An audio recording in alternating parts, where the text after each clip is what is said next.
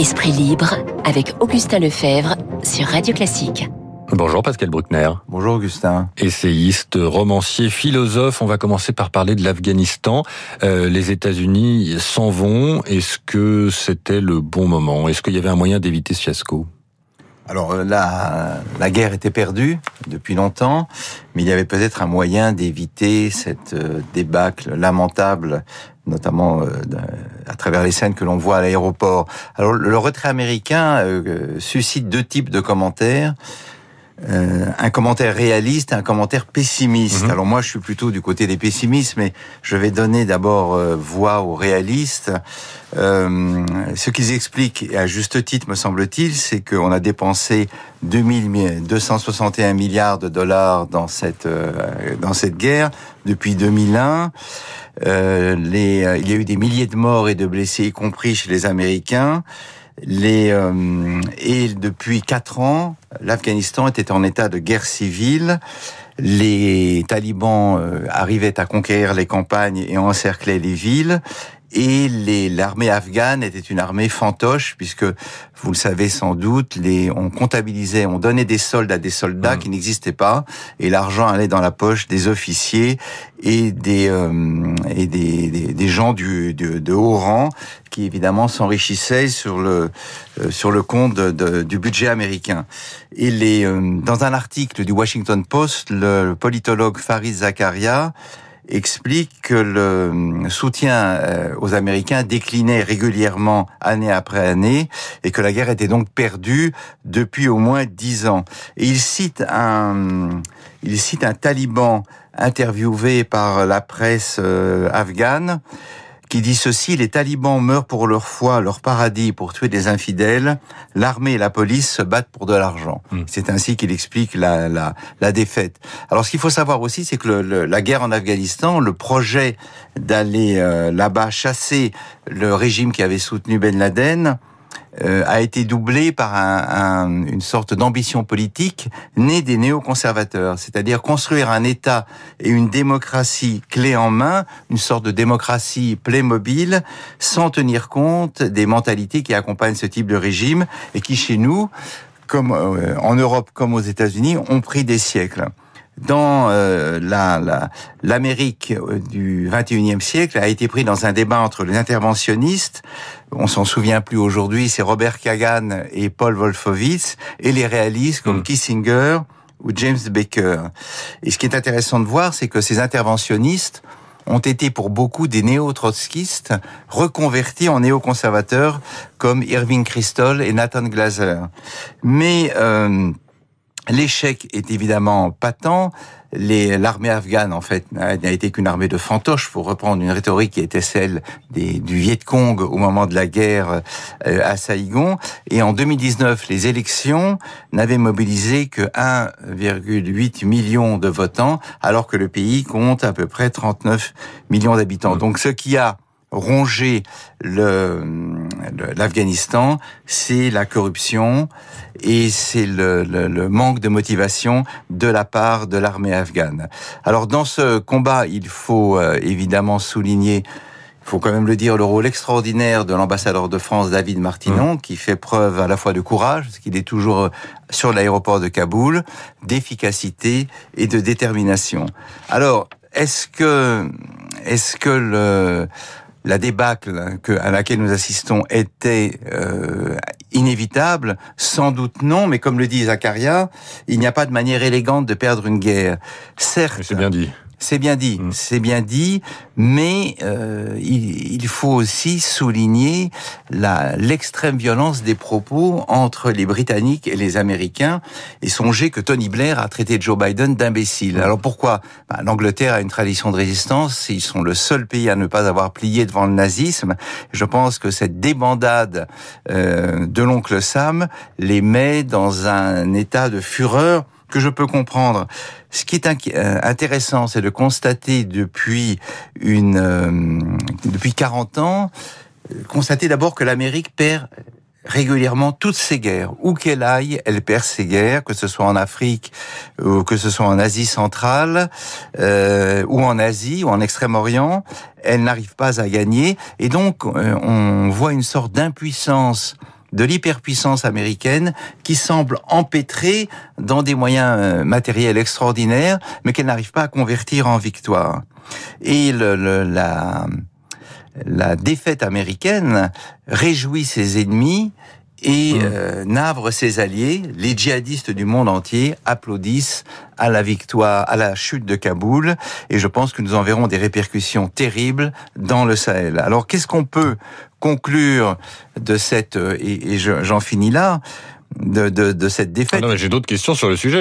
Allez-y, bah, allez-y, allez-y. non, non, mais euh, c'est la victoire des brutes et des méchants, mm. c'est incontestable. En d'autres termes, l'Amérique qui est venue sauver l'Europe en 1944 et qui a incarné à l'époque l'alliance de la modernité, de la liberté, de la prospérité, cette Amérique-là, elle n'existe plus. Elle est rongée par le nationalisme, l'isolationnisme, la guerre des cultures, celle qui oppose les suprémacistes blancs et les woke entre guillemets, les woke, c'est-à-dire les, éveillés, euh, ceux qui ont créé une sorte de religion laïque euh, de la race, de l'identité et du genre. Et l'Amérique d'aujourd'hui se tient, se tient face au vieux monde que nous incarnons, non pas comme une solution à reproduire, mais comme un échec à éviter toute séance tenante. C'est donc à nous d'en tirer les leçons. C'est allié indispensable. Il va donc falloir apprendre très vite à s'en dispenser. Hum. Euh, justement, dans ce que vous dites, euh, on voit les échecs américains dans toutes ces années. Est-ce que ça remet en cause le devoir d'ingérence qui a été euh, théorisé, cette nécessité d'apporter de l'aide aux pays qui en ont, besoin? Est-ce qu'il faut dire, bah non, on, on arrête, on reste chez nous et on vous laisse vous débrouiller? Non, je ne pense pas. Je pense simplement qu'il faudra réviser à la baisse nos ambitions. On ne peut pas euh, provoquer malgré nous un sursaut démocratique dans les pays que nous allons aider. Ça a été le cas du Mali qui s'est effondré et qui finalement a succombé à un coup d'État militaire. Euh, nous avons aidé un, Idriss Déby au Tchad qui n'était pas un démocrate, loin de là, c'était un, un despote, mais un despote efficace. Donc il va falloir sans doute faire des interventions plus courtes, frapper et repartir et laisser les forces politiques euh, locales se débrouiller entre elles, car nous ne pouvons pas nous substituer aux pays que nous allons aider. Hum, alors ça pose la question de nos valeurs qu'on présente comme universelles, les droits de l'homme, la démocratie, etc. Est-ce qu'elles le sont vraiment? Écoutez, dans euh, le, drame de l'Afghanistan, c'est qu'au fond, les Américains vont désespérer les populations qu'ils prétendaient euh, assister. Ça a été le cas aussi pour les Kurdes. Euh, en Syrie comme en Irak, les Kurdes cherchaient désespérément le, le, maintien des troupes américaines pour les protéger, cette fois des Turcs. Eh bien, les Kurdes se sont tournés vers la Russie. Chaque recul américain est un gain supplémentaire pour la Russie et pour la Chine. Donc, il y a euh, il y avait en Afghanistan la constitution d'un début de société civile euh, qui euh, était favorable à la l'égalité entre les hommes et les femmes, qui était favorable à la pluralité des médias, mais tous ces gens sont en train de faire la queue à l'aéroport de Kaboul dans des conditions épouvantables pour s'enfuir. Et les talibans, évidemment, vont faire revenir leur pays euh, des siècles en arrière, même si très vraisemblablement, ils seront eux-mêmes gagnés par la corruption qu'ils dénonçaient lorsqu'ils étaient en état de guérilla. Mais ces valeurs, elles ne sont pas euh, spontanées, elles se elle se conquiert, elle se travaille, et après tout, nous-mêmes, nous n'avons été sensibles euh, à l'idéal démocratique qu'après des siècles de, de, de, monarchie et de monarchie absolue. Euh, Avec des retours entre la monarchie et la démocratie voilà, euh, il, y a, il, y a, des régressions dans mm. l'histoire que les grands régimes totalitaires du XXe siècle ont prouvé. Donc il faut postuler une universalité de nos valeurs, mais c'est tout, euh, tout tient dans la subtilité de leur installation. Sur l'indépendance stratégique européenne que vous vous appelez de vos voeux concrètement. Euh, comment ça peut marcher quand on voit que ben, le Royaume-Uni euh, est parti de l'Union européenne, euh, l'Allemagne, Angela Merkel, qui avait une volonté très forte dans un sens ou dans l'autre, s'en va et va être remplacé par quelqu'un qui aura peut-être moins de poids sur la scène internationale. Il y a des, des interrogations sur la politique française aussi avec la présidentielle qui arrive. Est-ce que toutes ces contingences politiciennes ne vont pas gripper ce mécanisme? Ce mécanisme, il n'est pas grippé, il est rouillé. C'est-à-dire que la France est très très seule dans cette ambition, construire une Europe de la défense, celle qui devait, euh, celle qui n'a pas eu lieu en 1953, mm. quand il y a eu euh, un projet de défense commune qui a été finalement sabordé par les Américains, mais aussi par la paresse des Européens. Eh bien, il n'y a que la, France est très seule dans ce projet-là. L'Allemagne ne veut pas entendre parler d'une armée. Quant à l'Angleterre, effectivement, elle a quitté l'Europe, mais nos liens avec les Anglais sur le plan militaire sont excellents et nous coopérons ensemble. Donc effectivement, c'est le grand défi des Européens. Et il va falloir beaucoup de diplomatie et de patience pour persuader nos alliés, notamment du Nord, que c'est une bonne chose de ne pas dépendre des États-Unis parce que les Baltes, les Polonais, les Ukrainiens, mais aussi les Taïwanais euh, tremblent après la retraite précipitée de l'oncle Sam de son de, de l'Afghanistan. 8h51 sur Radio Classique. Nous sommes en direct avec Pascal Bruckner, écrivain euh, et philosophe. Alors vous faisiez partie euh, du comité qui a demandé la panthéonisation de Joséphine Baker. Ça a été accepté, ça a été dévoilé par le président en début de semaine. Euh, pourquoi est-ce que vous avez choisi de soutenir cette panthéonisation? Alors, d'abord, à tout seigneur, tout honneur, le premier qui a demandé que Joséphine Baker aille au Panthéon, c'est Régis Debray, en 2014. Mhm. Alors, ça m'a surpris, de sa part, très agréablement. Et j'ai appris ensuite que Régis Debray avait rencontré Joséphine Baker à Cuba dans les années 70, lorsqu'elle était venue euh, soutenir le président Castro à une époque où la révolution cubaine était encore euh, un idéal pour un certain nombre d'intellectuels et de personnalités aux États-Unis et en Europe. Mais alors pourquoi je, je, je, je l'ai appelée Parce que c'est une militante antiraciste. Elle est venue se réfugier en France pour échapper à la ségrégation aux États-Unis. C'est une militante antifasciste de la première heure. Elle s'est battue, euh, elle s'est battue pendant la guerre, notamment dans les services de renseignement. Donc ça, il y a finalement peu de gens en France qui peuvent se vanter d'avoir été aussi courageux. Et puis je pense que c'est aussi finalement un petit caillou dans la chaussure de nos amis américains. Vous savez que les Américains, notamment à gauche, adorent nous faire la leçon, mais même à droite, ils prétendent que nous sommes un pays épouvantablement raciste et discriminatoire. Eh bien, c'est une manière élégante de leur rappeler que euh, euh un certain nombre d'artistes afro-américains James Baldwin, euh, Richard Wright, Chester Himes, Sidney Bechet, mais aussi Josephine Baker sont venus à partir des années 20-30 se réfugier en France parce que comme l'a dit comme me l'a dit James Baldwin que j'ai euh, rencontré en 1984, la France a délivré tous ces artistes de la béquille de la race. Hmm. Et ça, je pense que c'est notre spécificité. C'est ce qui fait qu'aujourd'hui, par exemple, un Thomas Chatterton William, qui est un écrivain américain, euh, est en France, vit en France. C'est un jeune Afro-américain, jeune, enfin, il a une quarantaine d'années.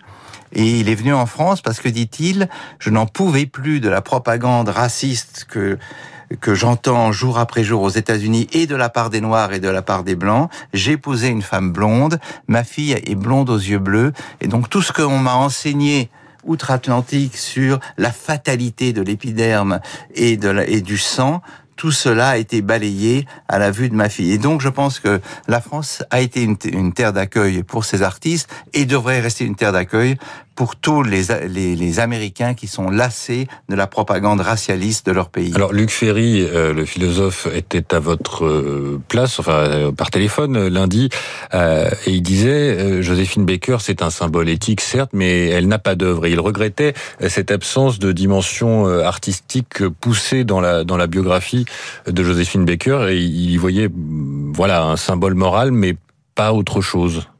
Non, je pense qu'elle est une œuvre à elle-même. Mm. Alors, elle n'a pas d'œuvre, elle a quand même des chansons qui, immortelles. J'ai deux amours, euh, euh, ça reste quand même euh, quelque chose d'important. Je pense qu'encore une fois, c'est aujourd'hui, c'est une c'est une manière de, de, de, réconcilier la France avec elle-même que de faire venir au Panthéon une personne, une personnalité qui, qui a clamé son amour pour notre pays, alors même que tant de nos citoyens parce qu'ils se prétendent racisés, euh, crachent sur la République et sur la et sur la France. Et, et puis je dois dire que Joséphine Baker, c'est un peu la légèreté du music hall dans cette nécropole si sévère et si et, et si sérieuse. Et au fond, je suis assez content qu'une saltimbanque vienne Mmh. égayer le repos éternel de nos grands morts. Est-ce que vous avez, vous allez œuvrer pour la panthéonisation euh, d'autres euh, personnalités? On parle beaucoup de Gisèle Halimi, l'avocate. Ben, je crois que pour Gisèle Halimi, ça va être difficile parce qu'elle a, elle a défendu des terroristes algériens et je pense qu'une partie de la droite et de l'extrême droite n'accepterait pas sa panthéonisation, même si c'est incontestablement une très grande personnalité. Moi, j'imagine qu'un homme comme Raymond Aron mériterait Mm. de- d'y rentrer, mais pourquoi pas des, des grands musiciens, des grands artistes du 19e et du 20e siècle. Euh, la, porte est ouverte et évidemment euh, des femmes, hein, et- car il y a très peu de femmes euh, au Panthéon et c'est tout à fait anormal. Je voulais qu'on termine euh, avec l'évocation d'un autre grand artiste, Charlie Watts, le batteur des Rolling Stones, qui est mort hier. Qu'est-ce que ça vous évoquait?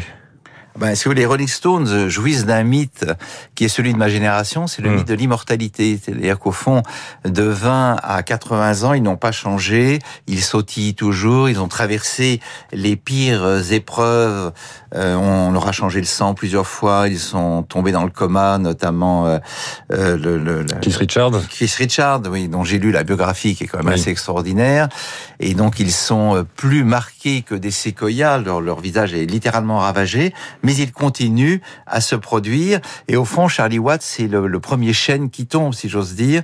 Et, euh, et c'est évidemment c'est très triste. Il nous rappelle à notre mortalité. Cette génération, la génération des baby boomers, va disparaître. Et c'était la- l'espèce de, de, de, de, de chevelure blanche ébouriffée et élégante que l'on voyait en arrière-fond des concerts. Donc évidemment c'est triste. Mais euh, les autres vont suivre inévitablement, mais je l'espère le, le, le plus lentement possible. Tout à fait. Ils ont encore une tournée euh, de prévue. Ils Ouais, avaient déjà Ils ont toujours du talent et ils font toujours des, des, des bons disques. C'est hallucinant. et ils nous font toujours rêver. Et ils nous font toujours rêver, au moins par leur juvénilité euh, incandescente. Merci. De jolis mots pour terminer cet entretien, Pascal Bruckner. Il est euh, 8h58. Nous étions en direct avec euh, l'écrivain et philosophe Pascal Bruckner. Bonne journée Merci à vous et à Augustin, bientôt merci. sur l'antenne de Radio Classique. Dans un instant, la météo et le